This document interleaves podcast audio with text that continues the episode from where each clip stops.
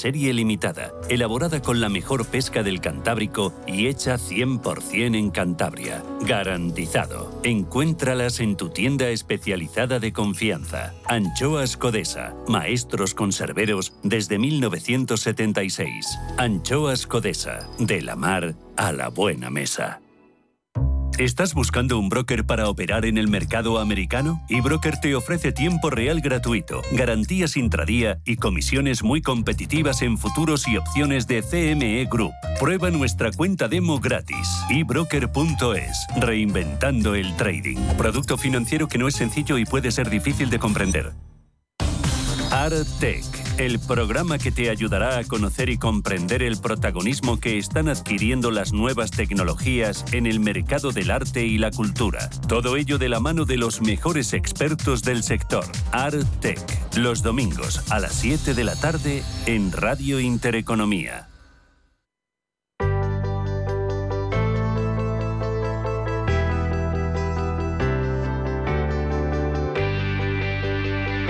Clase Business en Capital Intereconomía.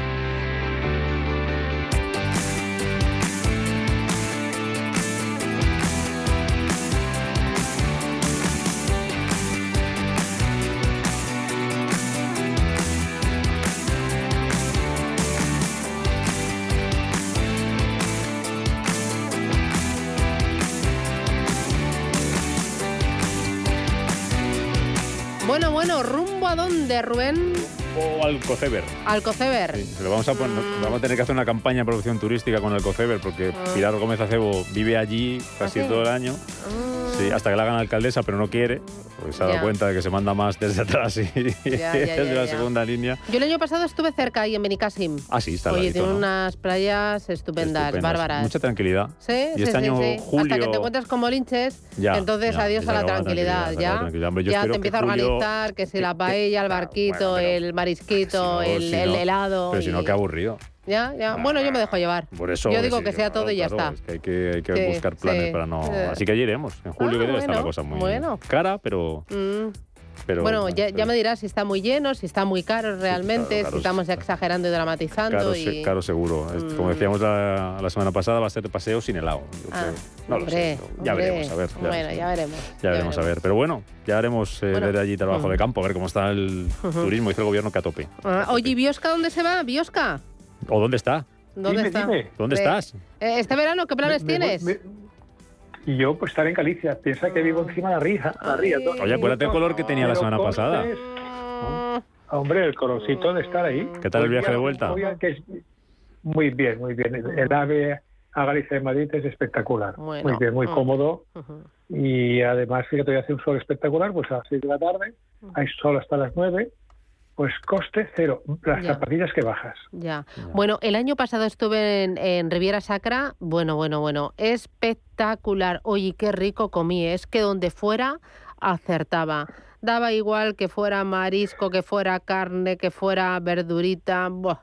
Una maravilla. Las playas también. Una delicia. Y además ahí también me organizó que fui con familia y yo dije que todo, a todo que sí. Yo acataba y, y nada, fue rodado, rodado. Oye, oye, ahora que decía Biosca del, del, eh, del viaje de vuelta para Galicia, hoy en- se, se inauguraba el, el nuevo túnel en las obras de Chamartín, ¿no? Biosca, tú que sabes más, y que acortaba mucho los viajes entre el, el- entre el sur y el este y el, y el norte de España, hasta 40 minutos algunos trenes. Creo que a Galicia, ¿eh? Sí, sí. Los acortaba. Sí, y que es, sí, sí, y que es fundamental. Por ejemplo, eh, eh, si tú coges el AVE o coges el otro, no recuerdo cómo se llama, pues te puedes ahorrar media hora, ¿no? Sea, resulta que con tres horas, pues desde Santiago a Galicia al revés. Eso quiere decir que van a tope, porque no es que vayamos nosotros allí, es que viene la gente de Madrid o la gente de toda España, ¿no? Mm. El otro se llama Uigo, ¿no? Que es este que ha sacado los billetes ya para Valencia para después del verano. ¿Le va a hacer mucho daño a Renfe? ¿O le está haciendo mucho daño el bajo coste este? Sí, porque, porque los aves empiezan a ser caros. Y a pesar que han sacado beneficios ya por primera vez. Pero me refiero que sí, sí, sí. Yo cuando los pruebe lo explicaré porque quiero ver la comodidad, quiero ver eh, los asientos, quiero ver, eh, imagino que servicios no hay ninguno. El responsable de este tipo de aves es mi amigo mío. ¿Ah, sí? Muy amigo mío. Oye, pues mira, ya nos... Ha, progresado en a, ver si nos, a ver si nos lleva, a ver si nos lleva. Déjame que salude a Maribel Rodríguez, vicepresidenta del Consejo Hola. Mundial de Viajes y Turismo. ¿Qué tal, Maribel? ¿Cómo estás? Muy ¿Y bien, dónde estás? estar por aquí. Bueno, hoy estoy en Madrid, pero llevo una rachita bastante interesante viajera. ¿Y qué, qué te has encontrado? que- ¿Cómo están los aeropuertos? Pues está, mira, ayer cuando iba a despegar de Londres tuvimos que esperar un poquito y tardamos una hora más porque había estaba saliendo de Madrid el Air Force, o sea que eh, tuvimos que esperar allí a que se despejase el, el espacio aéreo en España, pero sí que es verdad que los aeropuertos están bastante llenos, que hay problemas para tener, bueno, pues suficientes equipos y personal que mantengan la llegada a tiempo del catering, los traslados dentro de los aeropuertos de los autobuses para poder desplazar a los viajeros dentro. Se ven ciertas cosas y todavía no ha empezado la, la gran estampida, ¿no?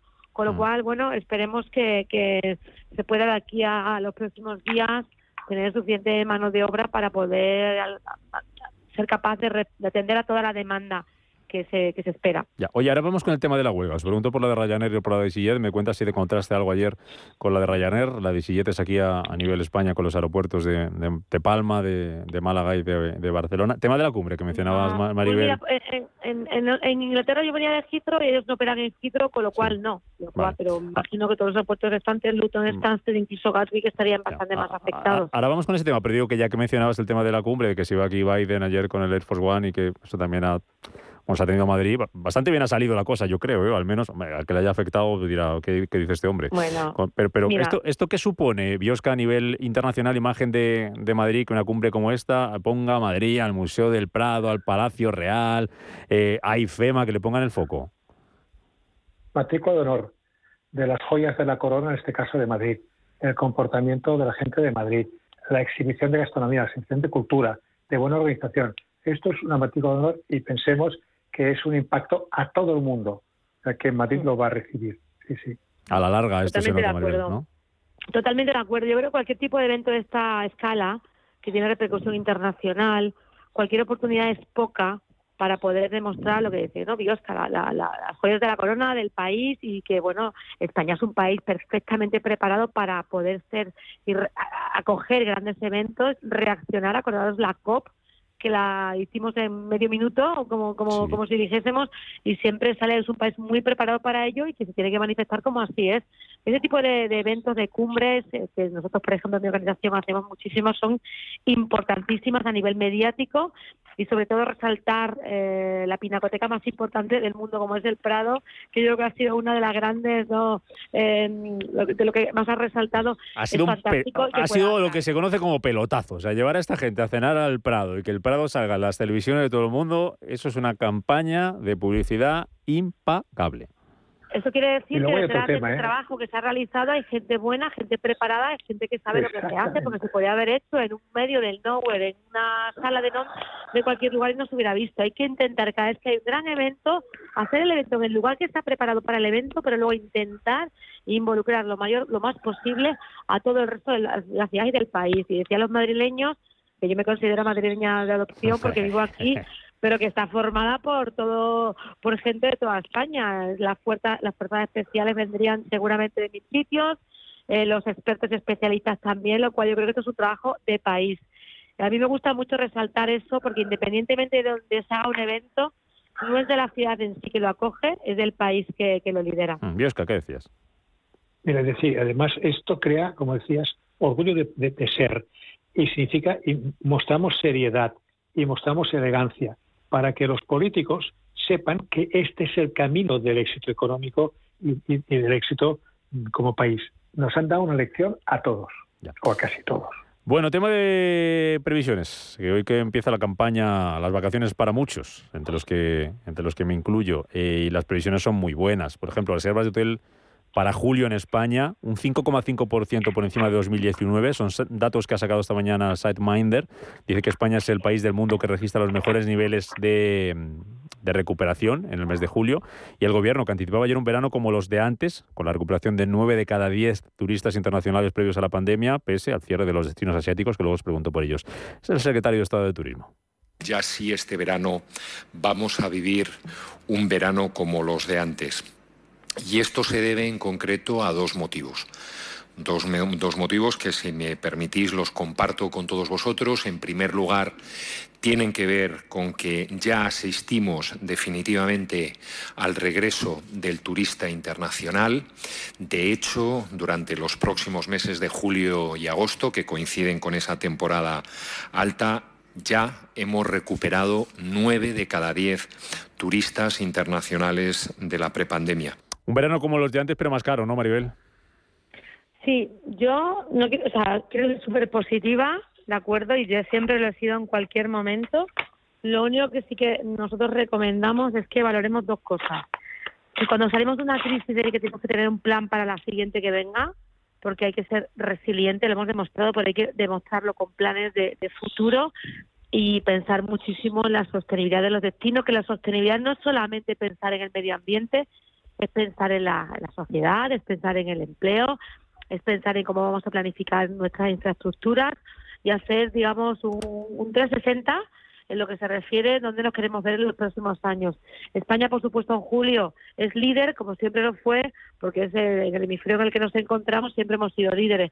Pero obviamente hay otros países y destinos también muy apetecibles, el caso de Turquía, que se va a llevar el mercado alemán, con lo cual mantengamos el foco, que de nuevo estoy segura que nuestros expertos así lo harán, pero bueno, siempre hay que tener un poquito de este pepito grillo, bote alarma, de asegurarnos que hacemos bien los, los, los, deberes. Oye, sobre el tema este de los precios, que hemos hablado mucho, eh, Domenech, esta semana... Eh, se mostraban muy preocupados la gente del turismo rural. Eh, las reservas, bueno, el turismo rural no es una época la mejor para ellos ahora mismo, pero también tiene, tiene tirón. Hay gente que busca este tipo de destinos, este tipo de escapadas, están al 50%. Y claro, son reservas que se hacen con mucho tiempo y no han repercutido ese turismo rural, este incremento de precios que a ellos sí que les afecta. Y andan un poquito preocupados por ese tema. ¿Sabes qué pasa? El, el turismo deseado es el turismo que tiene cosas distintas y además muy propias del, del momento, ¿no? Entonces, ¿qué pasa? Pues que te vas a Mallorca, por ejemplo, o las islas de las islas de Baleares a tope con unos precios que la propia la, misma propiedad que Mallorca con Baleares nos sorprende que acepten estos precios, porque somos los mismos, ¿no?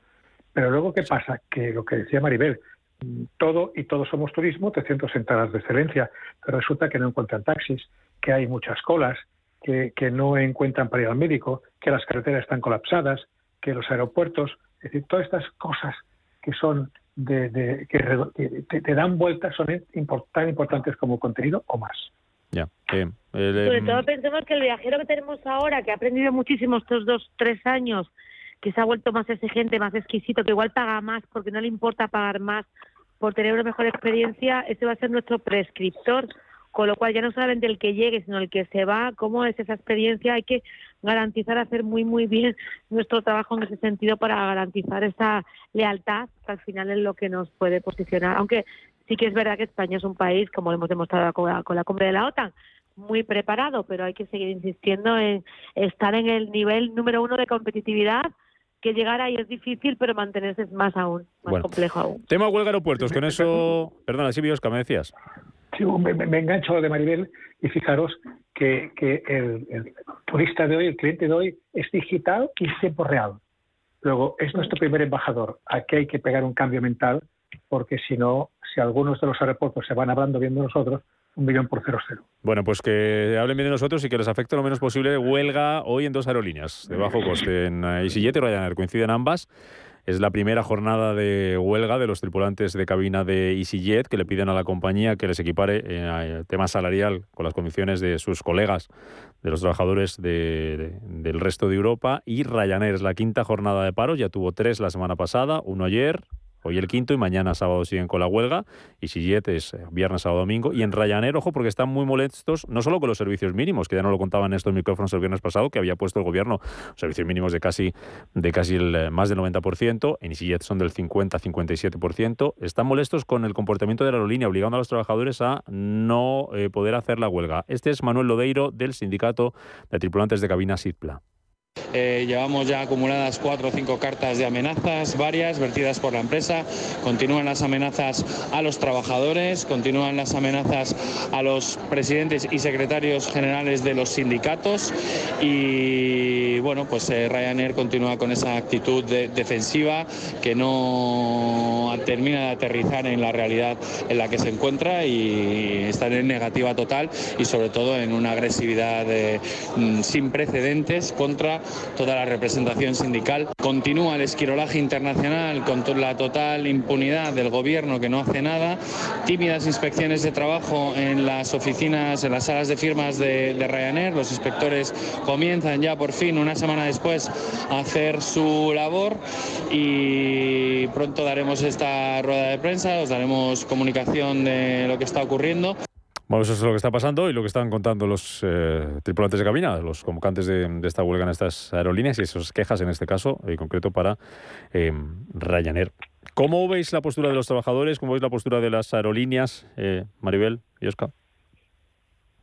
Bueno, yo he estado trabajando en diferentes aerolíneas a las que te refieres, tanto en EasyJet como en Ryanair. Te puedo asegurar que en la época en la que yo trabajaba no había sindicatos, lo cual eh, ha cambiado mucho el programa desde entonces. Lo que sí que es un momento malo, verano, eh, para todos los viajeros, para que hablamos de la marca de destinos, marca país, obviamente se hacen las huelgas en este momento para tener el mayor impacto. Yo creo que hay que tener un poco un balance, ¿no? Cuando se toman este tipo de decisiones para asegurarnos que no perdemos todos. Y ojalá que se resuelva muy pronto, porque desde luego este verano lo hemos estado esperando todos los últimos años, eh, porque hemos estado en, mínimos. Y bueno, obviamente si se cancelan vuelos y no se hace el rerouting adecuado y no se vuelven a encontrar, van a ser muchos de miles de pasajeros los que se van a quedar en la estacada y seguramente no van a llegar a su destino final y eso va a impactar en el resto. Con lo cual, ojalá que todas estas, eh, digamos, auditorías, investigaciones y todas estas reuniones se mantengan y sigan y, avancen, porque desde luego no es nada positivo para este verano tener una situación así a nivel aeroportuario y aeronáutico. Biosca. Mira, e, es un tiro al pie del turismo. ¿Por qué? Porque la gente llega allá, hay colas, nadie le informa, cabreo. Pierden el, con las maletas, además. Pierden el hotel, pierden la reserva, pierden el coche alquilado. Mm. Es decir, lo que hace es que les fastidian las vacaciones. Yo estuve en el aeropuerto el otro día y veías gente que me voy, me voy para casa. ¿Por qué? Porque, porque ya te amargan la vida, ¿no? Ya. Pasarlo muy bien. Os doy una buena noticia. Venga, sí. Mira, Barcelona-Madrid, las dos cámaras, Fumen del Trabajo y la CIM, hacen un pacto para promocionar las, las cosas únicas de cada sitio, como el Liceo y el Teatro Real, juntos, para que vengan a Madrid vengan a Barcelona y tengan más clientes internacionales. Dos horitas y media nave están allí. Es que, bueno, una hora en avión. Claro. Hay que aprovecharlo. Domenico y Oscar, Maribel Rodríguez, pasad buen fin de semana. Buen fin de semana. buenas vacaciones. Buenas vacaciones. Gracias.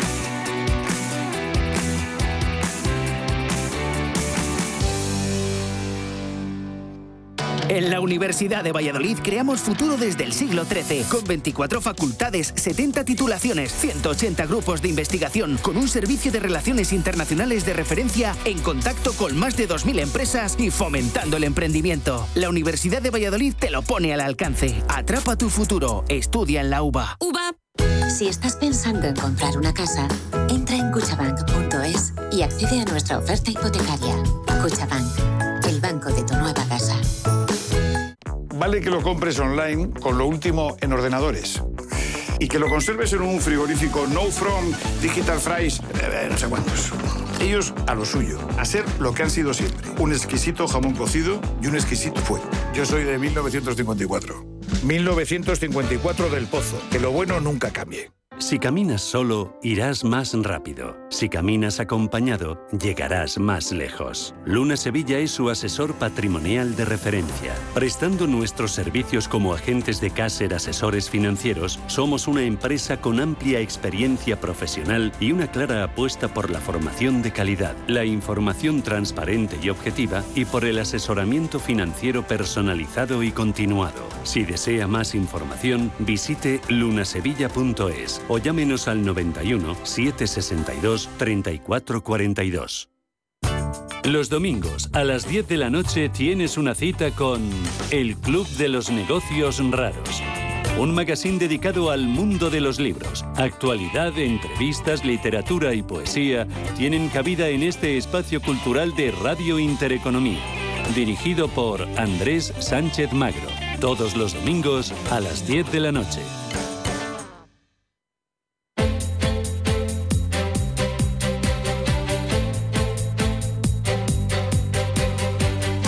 En Capital Intereconomía, Foro de Empleo.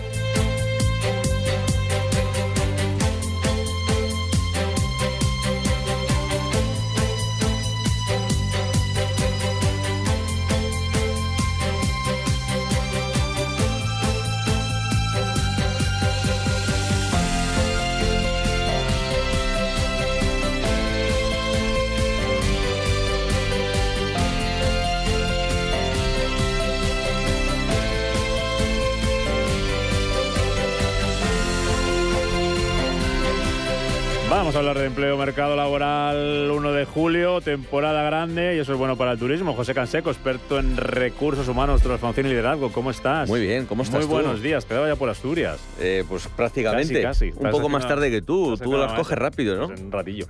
en, rat- en ratico. Tengo ganas de ir a Asturias ya. Sí, hombre, Sí, tiene que estar aquello precioso, bonito. A ver si nos hace bueno este Está- año, que es- creo que sí. ¿Está caro?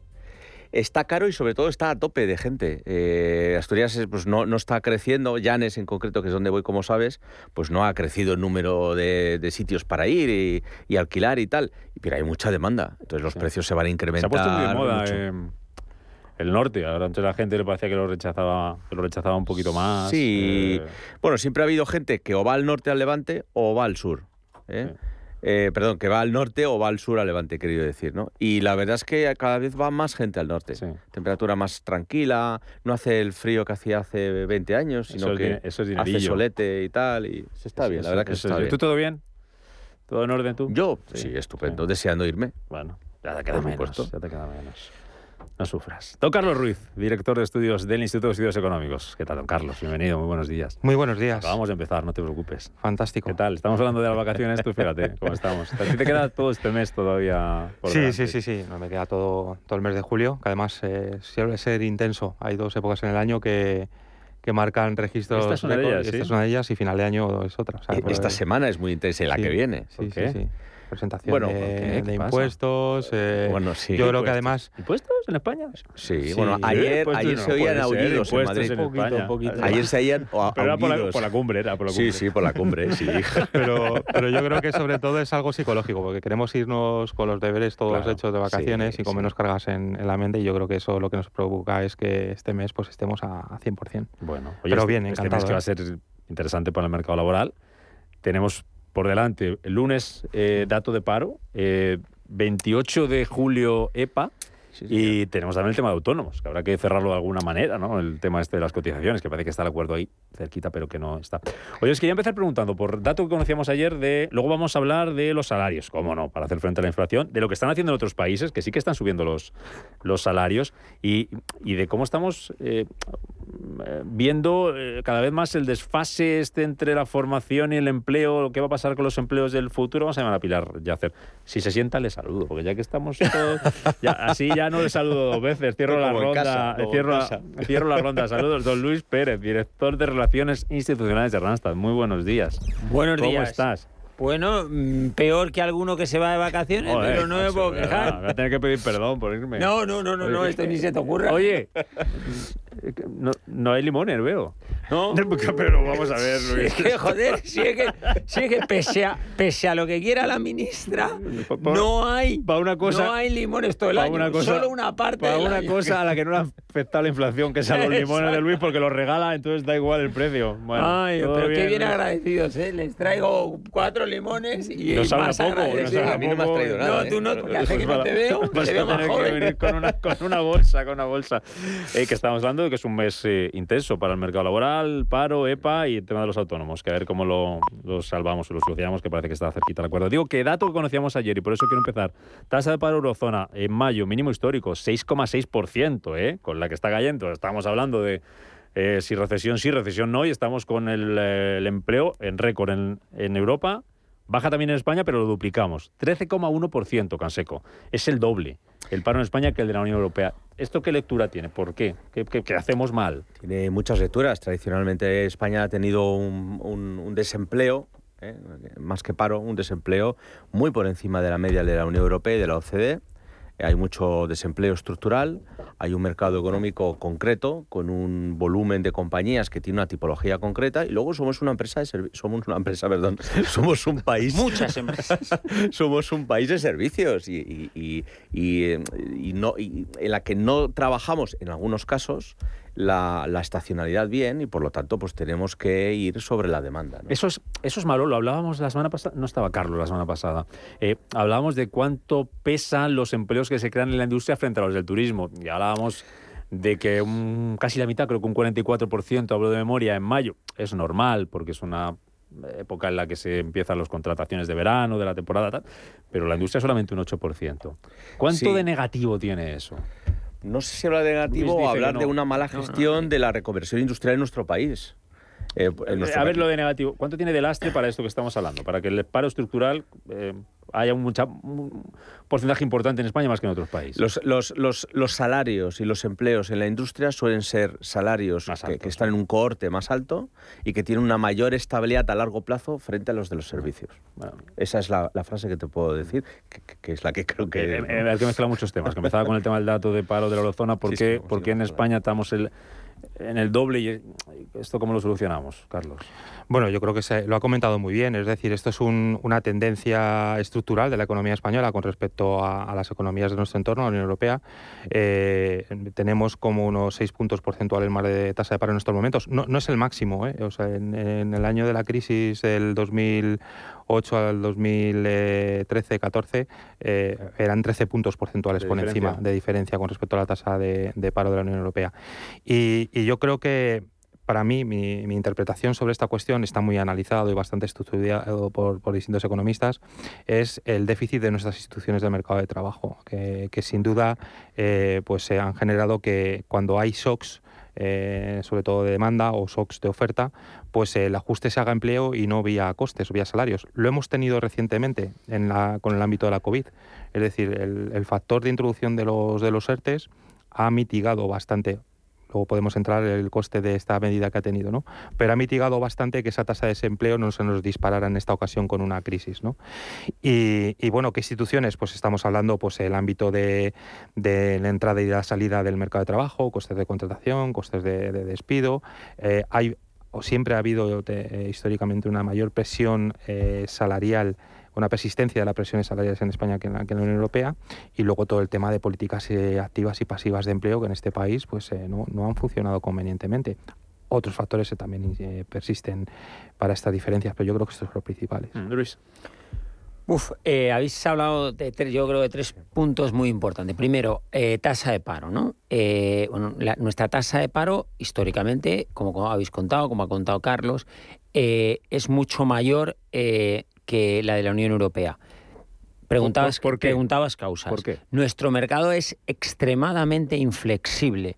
Es decir, eh, es tan inflexible que os voy a contar una anécdota. Voy a intentar ser muy breve, pero cosas que están pasando ahora mismo. Sabéis que hemos hecho una reforma laboral que dificulta muchísimo la contratación de muy corto plazo. Tanto es que un contrato de un día de un camarero, de dos días, porque en este país hay contratos de dos días de camareros, porque la gente quiere hacer un catering y no lo quiere hacer todos los días. Pues el, otro día llamaba por, por circunstancias, hablaba con un catering y me decía, Luis, es que ¿sabes lo que pasa?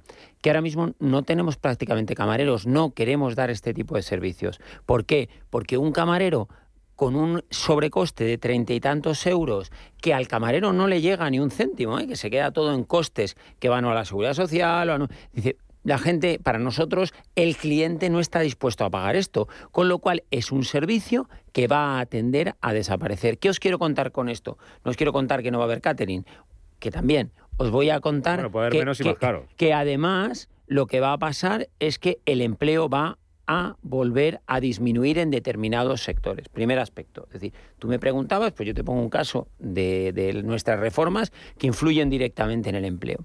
Luego, eh, nuestras diferencias, industria sí, industria no. Yo creo que el debate en España no es de industria o servicios, porque no todo el mundo se quiere comprar un coche. Hay gente que quiere salir a cenar. Entonces, eh, el debate es la productividad. Vosotros lo decíais esta mañana a primera hora.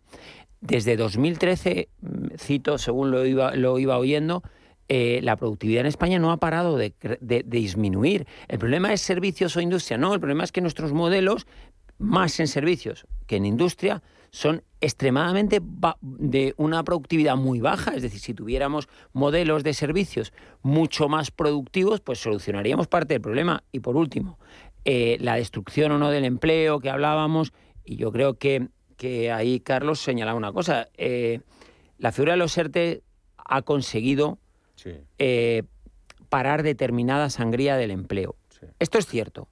Pero lo que no es menos cierto es a costa, una vez más, de subir los costes de las organizaciones que tienen hoy un fuerte déficit todavía de productividad, porque lo que hicieron es, aguantar posiciones que no hubieran aguantado en otro momento y a costa de perder productividad. ¿Esto es sano para todos? Pues puede ser si somos capaces de que a costa de esa caída de productividad se genere una demanda porque esta gente no salga del mercado, pues oye, será bienvenido, pero si no, yo creo que esto es un pequeño aportando, ¿eh? no hay soluciones eh, mágicas, y menos sin estar en el ministerio. Yo creo que estando en el ministerio tampoco. ¿eh? Bueno, bueno, pero se pueden hacer más cosas. Eh, sabrás más cosas, tendrás más datos, pero no, un poco lo que dicen los compañeros, estoy de acuerdo. ¿eh? Yo creo que hay un tema de costes laborales y unitarios que lleva creciendo muchos años en España y creciendo bien, ¿eh? y comparativamente con el resto de la Unión Europea.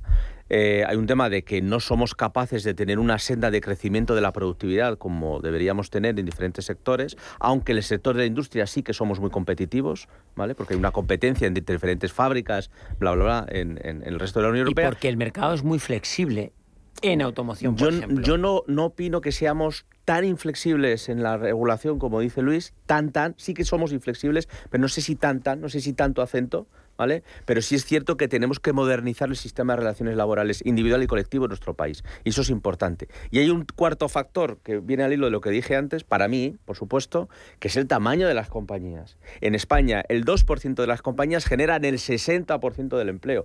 Tenemos que tener compañías de mayor tamaño y eso nos ayudará a las compañías que tienen menos tamaño a profesionalizarse. Ayer por la mañana la reunión con una compañía no pequeña, ¿eh? mediana, cuando te metes dentro ves que gran parte de los servicios, de los procesos internos de la compañía, no solo de personas, ¿eh? por supuesto, no están profesionalizados frente a lo que puede tener cualquier compañía grande eh, sin cotizar, por supuesto, cualquier compañía de cierto tamaño en nuestro país. Y eso hace que seas tremendamente ineficiente. ¿Cuánto es inflexible nuestro mercado laboral, Carlos?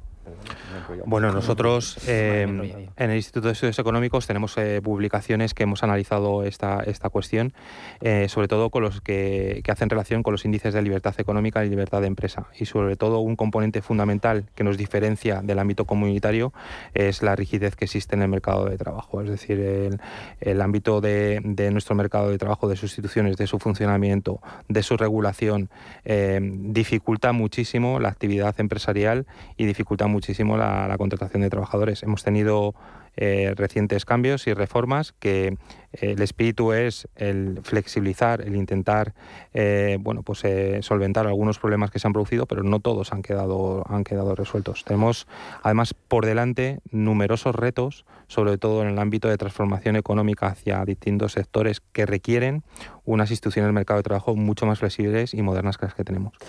Bueno, eh, hablabais de productividad, hablabais de salarios y hemos estado hablando, y venimos hablando y seguiremos hablando de, inflación. Eh, ¿Qué hacemos con los salarios para combatir la inflación? Eh, pedí esta semana, después de conocer ese dato por encima del 10% ya en nuestro país sujete una subida salarial. ¿Qué están haciendo en otros países? Pues mira, por ejemplo, en dos que está muy cerquita de nosotros, Francia. A partir de hoy, los empleados públicos van a ver cómo se les sube el sueldo, un 3,5%, casi 6 millones de funcionarios. Y en Alemania el gobierno de Sol tiene pendiente, eh, a partir de octubre, también subir el salario mínimo a 12 euros la, hora. Aquí en España está el debate y la negociación rota entre patronales y sindicatos sobre la subida salarial, Luis. Em, ¿qué, hacemos? Yo creo que la única solución... La gente, la gente se está hartando. Sí, bueno, lógico. Nos, un 10% de inflación, ¿eh? Cuidado, ¿eh? Nos estamos... nos estamos... no, no, la gente... Nos, que aquí todos echamos gasolina, pagamos la comida... Tú eres la gente. exacto, exacto. Eh, yo creo que la única solución eh, es un pacto de rentas. Es que no hay otra solución. ¿Qué, es un pacto de rentas? un pacto de rentas es que queda precioso. Esto, esto queda muy bien. no os creáis que es algo que aprendí en la universidad. Si la ¿eh? sandía costaba uno y ahora cuesta tres, ¿cómo se pacta con el que vende la sandía? Eh, explicarlo como yo lo he pacto de sandía, como, yo he conseguido entenderlo, que repito, no es algo que yo conocía. Un pacto de rentas es repartir entre en Román Paladino repartirnos la inflación. Sí, repartirnos las pérdidas. pero la sandía va a seguir costando tres. Esto está claro. Pero que a los eh, trabajadores nos suban, por hacerlo aquí que nos entendamos, la mitad de la inflación y los empresarios renuncien en sus beneficios a la otra mitad. van a subir un 5. No, he dicho no ah. porque la inflación no ha terminado. No, sabemos ni si el INE la está calculando bien. Imagínate. por, por, poner otro tema encima, en la mesa. No, ahora en serio. Eh, es decir, no ha terminado, queda año por delante, hay que ver en qué medida eh, somos capaces de controlarlo algo. Si no, si no somos capaces de controlar este 10%, pues tendríamos un grave problema. Uno más añadir esto, porque os recuerdo que eh, estamos empezando a desbocar tener una inflación desbocada en comparación con otros países de Europa, que este es otro problema adicional, ¿no? Pero, ¿cuándo hacemos el pacto de rentas entonces? ¿Cuando termine el año y calculemos la inflación o...? Bueno, ahora mismo... No, por, con la sandía, la sandía la estamos pagando a 3 los colectivos están funcionando. Es decir, la gente está pactando. Hay unas recomendaciones, creo, del 3,5%, es lo que veladamente no. Hay por ahí... No, los sindicatos, Carlos sabe de esto más que yo. Eh, creo que era un 3,5, un 4, no, no, no, no sé exactamente. Eh, lo que pasa es que del 3,5 al 10 hay 7. Bueno, 6,5. ¿vale? Es decir, que todavía hay. Pero eh, los convenios van avanzando, hay temas además, fruto de la reforma laboral, que hacen que las, los sectores necesiten cerrar convenios, porque están las jornadas, los tiempos parciales, es decir, hay bastantes temas que, que están acelerando la negociación o, o que por, por, lo menos tienen, dan capacidad de presión a los sindicatos para intentar cerrar un acuerdo y bueno, mm, veamos hacia dónde va esto. Pero el tema está bien, eh, las recomendaciones, subir entre tres y medio tal, para, bueno, parte de esa, de esa Yo estoy, la sensación en la calle, Carlos, es otra. Yo estoy seguro que sacamos a Pablo a la calle a preguntar ahí a la puerta eh, a la gente por el sueldo y dice, no me han subido ni un céntimo. Ya no es un tres y medio, un dos y medio, un cuatro, es que no han subido ni un céntimo. Y va a la compra y está pagando mucho más. ¿Qué hacemos? Porque sí, como dice Luis, a ver cómo termina la inflación el año. Y mientras tanto, ¿qué hacemos con el sueldo? Y con lo que estamos pagando de más. Y con la gasolina 2.15. Bueno, yo creo que estamos eh, eh, dándonos cuenta. Parejo, Pepe Álvarez. No, te veo. pero estás dándonos cuenta de, Power, como dicen, ¿no? de lo que es la inflación y, lo, y cuáles son sus efectos. Y, y esto nos permite ver un poco el qué bien hemos vivido durante los últimos eh, eh durante las últimas décadas. Dice que la inflación donde, baja, dice Lagarde que se acabó. Bueno, no es inflación baja, más que, o sea, la inflación alta o baja, lo que más eh, distorsiona cualquier decisión económica es que hay una inestabilidad en precios. Es decir, que haya sorpresas inflacionistas o deflacionistas.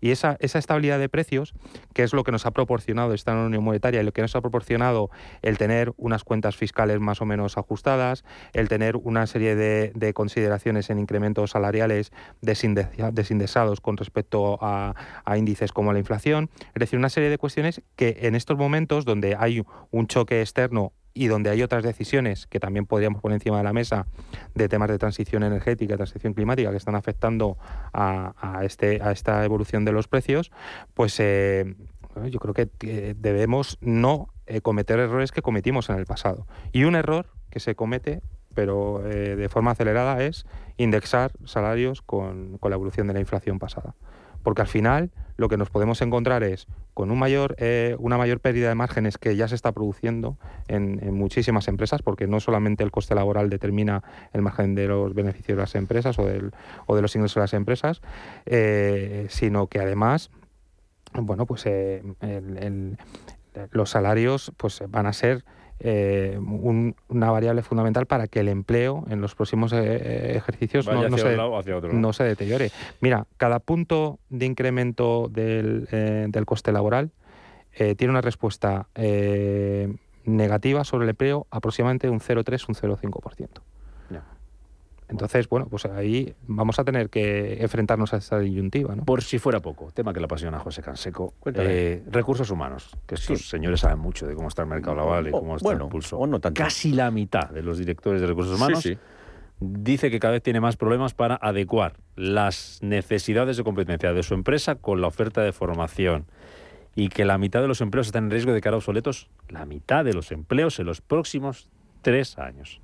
Y eso dar a alguien a quien sé que Pues sí. aprecias mucho. Y luego te dejo preguntarle a ella, Sí, que es Pilar supuesto. Yacer, autora de Por qué recursos humanos debería ser como Netflix, manual de futuro, manual de futuro para recursos humanos. Pilar, ¿qué tal? Bienvenida, buenos días. Hola, un placer estar de nuevo con vosotros. ¿Qué tienen que ver los recursos humanos con Netflix? Porque a mí Netflix me pues deberían apasiona. tener mucho. ¿Sí? A ver, cuéntanos. Deberían aprender mucho. Yo empecé este libro porque realmente pienso que el algoritmo de Netflix tiene mucha más empatía que cualquiera de los jefes y las empresas que he tenido. Es decir, nos manda un mensaje toda la semana, me manda un mensaje personalizado diciendo qué tal te va, qué tal te va esta película, has dejado de verla, te pasa algo. Todos los viernes tengo en mi bandeja de entrada un, un email con las sugerencias propuestas. y el jefe pas- para y- y el jefe pasaba de ti, ¿o qué? empatía. ¿Eh? Y el Los jefe jefes pasaba de hay ti, ¿no? Muchas veces que ni se- efectivamente, efectivamente. Entonces, bueno, es una reflexión, llevo más de 20 años eh, trabajando en recursos humanos, de cómo ayudar, impulsar para este tema que comentabas antes a las empresas y a las organizaciones que dependen de las personas para cumplir sus objetivos de negocio y para crecer de manera exponencial. Con lo cual, aunque lo hablemos una y otra vez, intentaba hacer una reflexión de qué es lo que deben hacer para que se produzca ese crecimiento. ¿Qué, qué te dicen, Pilar, esas dos reflexiones? ¿Cómo las valoras y eh, cuál es el problema donde estaría la solución? De que la mitad de los empleos están en riesgo de desaparecer en los próximos tres años aquí en España y de que casi la mitad de los directores de recursos humanos tiene problemas para encontrar lo que está buscando su empresa. Pues eh, la primera, el empleo siempre se está transformando y los trabajos también. Y es que parece que no nos hemos dado cuenta que estamos en medio de dos transiciones, la digital y la energética. De la transición, de la transformación digital se lleva hablando muchísimo tiempo y parece que es que las empresas ni los trabajadores nos hemos dado cuenta que ya muchos de los trabajos se están automatizando, pero no por culpa de las empresas, sino por nuestro propio comportamiento como usuario. A ver quién vaya a los bancos físicamente o a ver quién ya realiza, se realiza muchísimas compras online, con lo cual debemos estar muy preparados y anticiparnos a que esos trabajos, de los trabajos, se puedan automatizar y luego se están creando muchos trabajos derivados de los procesos de transición energética, expertos en eficiencia energética y además afecta a todos los sectores afecta a todos los sectores, cómo reducir eh, las emisiones, cómo focalizarse en temas de bienestar y salud, de diversidad, todos los objetivos de desarrollo sostenible están marcando las nuevas características.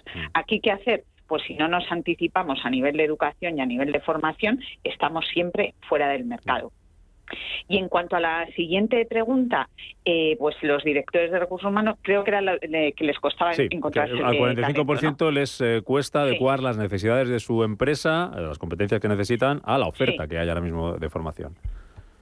Sí, hay determinados perfiles, sobre todo los relacionados con, lo, con todo lo digital, que hay una demanda eh, brutal y no se cubre. Hay una guerra por el talento brutal.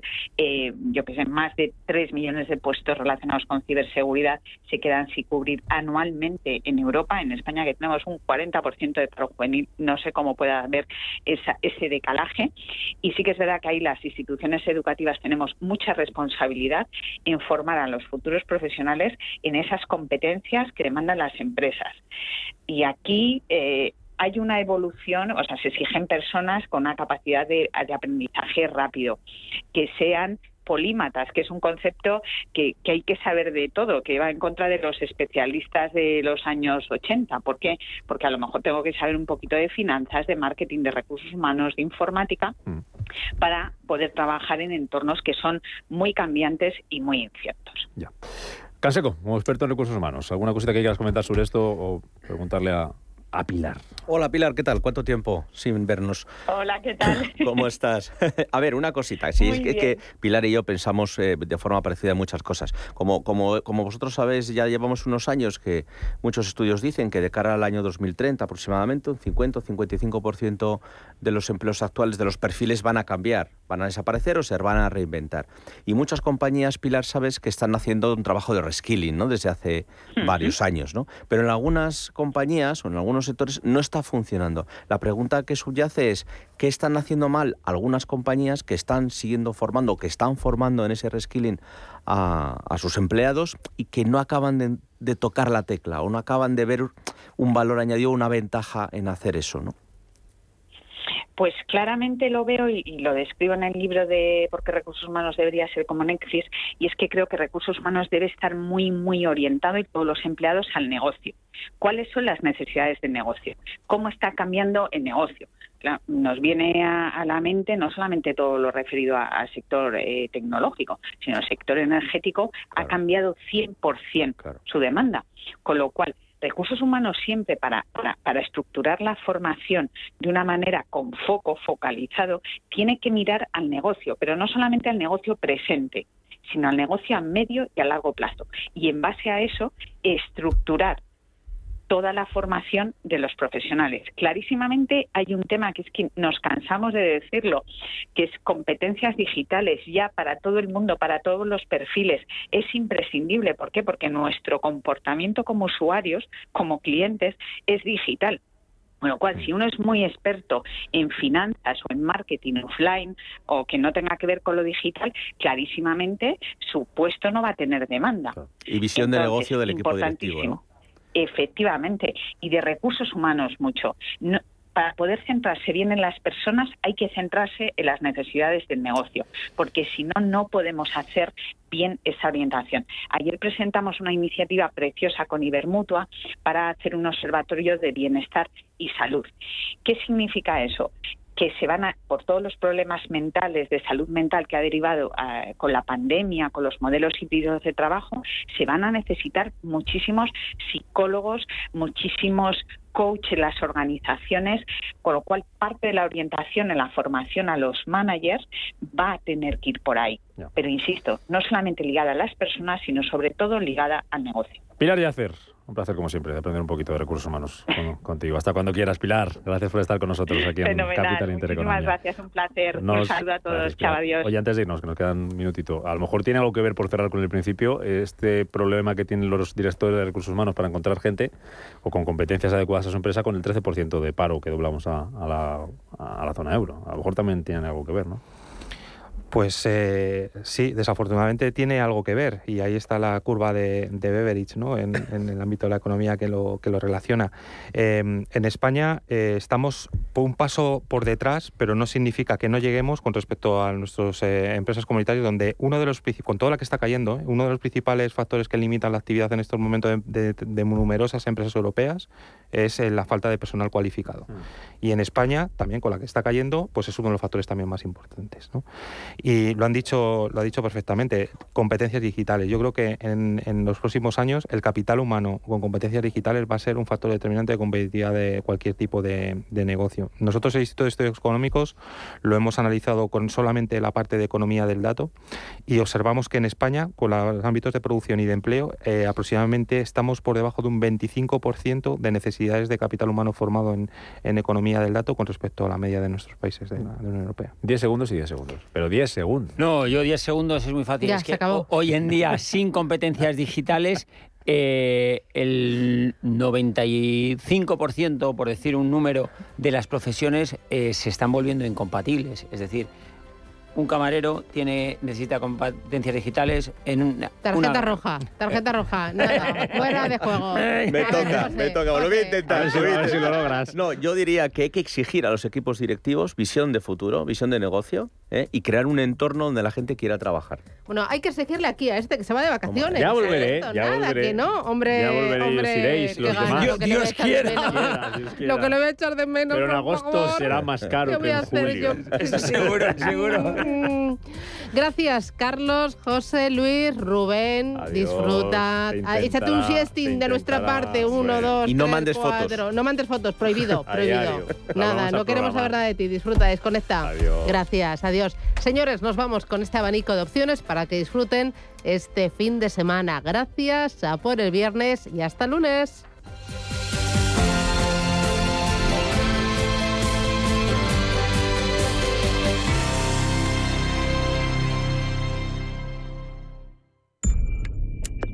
Bienvenido a los Salvajes 6. Son los años 70 y Gru crece en un barrio residencial en pleno boom de los peinados cardados y de los pantalones de campana. Como fan incondicional de un grupo de villanos, los Salvajes 6, Gru idea un plan para demostrarles que es lo suficientemente malvado como para trabajar con ellos. Por suerte, cuenta con la ayuda de sus seguidores más fieles, los Minions, siempre dispuestos a sembrar el caos. Esa misma mañana, sin que nosotros lo supiéramos, bajo esos mismos El actor mexicano Diego Luna representa hasta el 10 de julio Cada vez nos despedimos mejor, con funciones de martes a domingo en las naves del español en el Matadero. La función está dirigida por Alejandro Ricaño y narra la historia de Mateo y Sara a lo largo de casi cuatro décadas con el fin de lograr entender lo que significa estar juntos con una persona a través del tiempo y los acontecimientos que van sucediendo. La exposición de arte urbano, que ha sido visitada por más de 12 millones de personas en su recorrido por México y Francia, regresa a Madrid del 1 de julio desde hoy hasta el 25, en esta ocasión al Parque del Retiro, una exhibición compuesta por esculturas gigantes inspiradas en una de las fiestas con más tradición de la cultura mexicana, el Día de los Muertos. Esta noche y mañana Fito y Fitipaldis actúan en el Within Center en el contexto de su gira Cada vez Cadaver Tour. Si aún no han cogido entradas, pueden comprarlas solo para hoy porque mañana ya no hay entradas. El grupo ha colgado ya el cartel de Sold Out.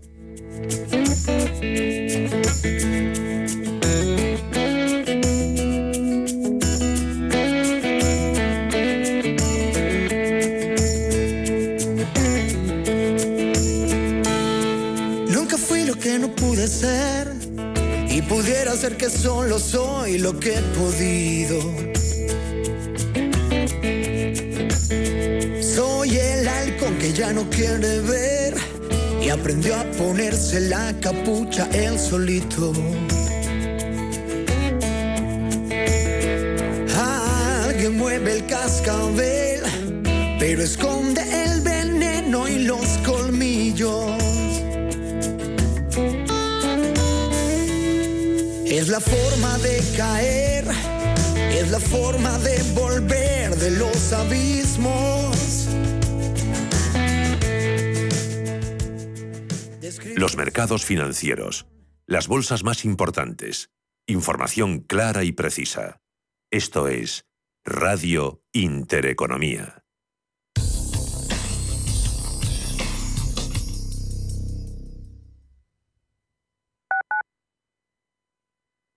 Inversiones inmobiliarias Grupos Eneas, cesiones de créditos, inmuebles en rentabilidad, compra, reforma y venta. Infórmese en el 91 639 0347 o en info@eneas.com. Inversiones inmobiliarias Grupos Eneas.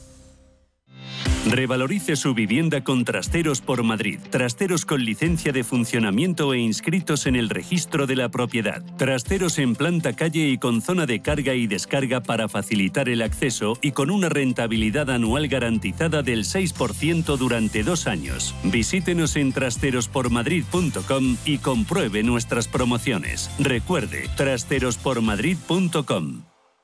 Mamá, ¿sabes cuántos animales hay en el océano? Muchísimos, Diego, pero es imposible conocerlos todos. Pues yo ya he visto más de 10.000 y además sé que cuidarlos es muy importante. Descubre el universo marino y conviértete en embajador de Atlantis Aquarium Madrid. Todo un océano para sumergirse en familia. En Into Xanadu. Viajes, destinos, cultura, gastronomía hacen diferente a cada viajero.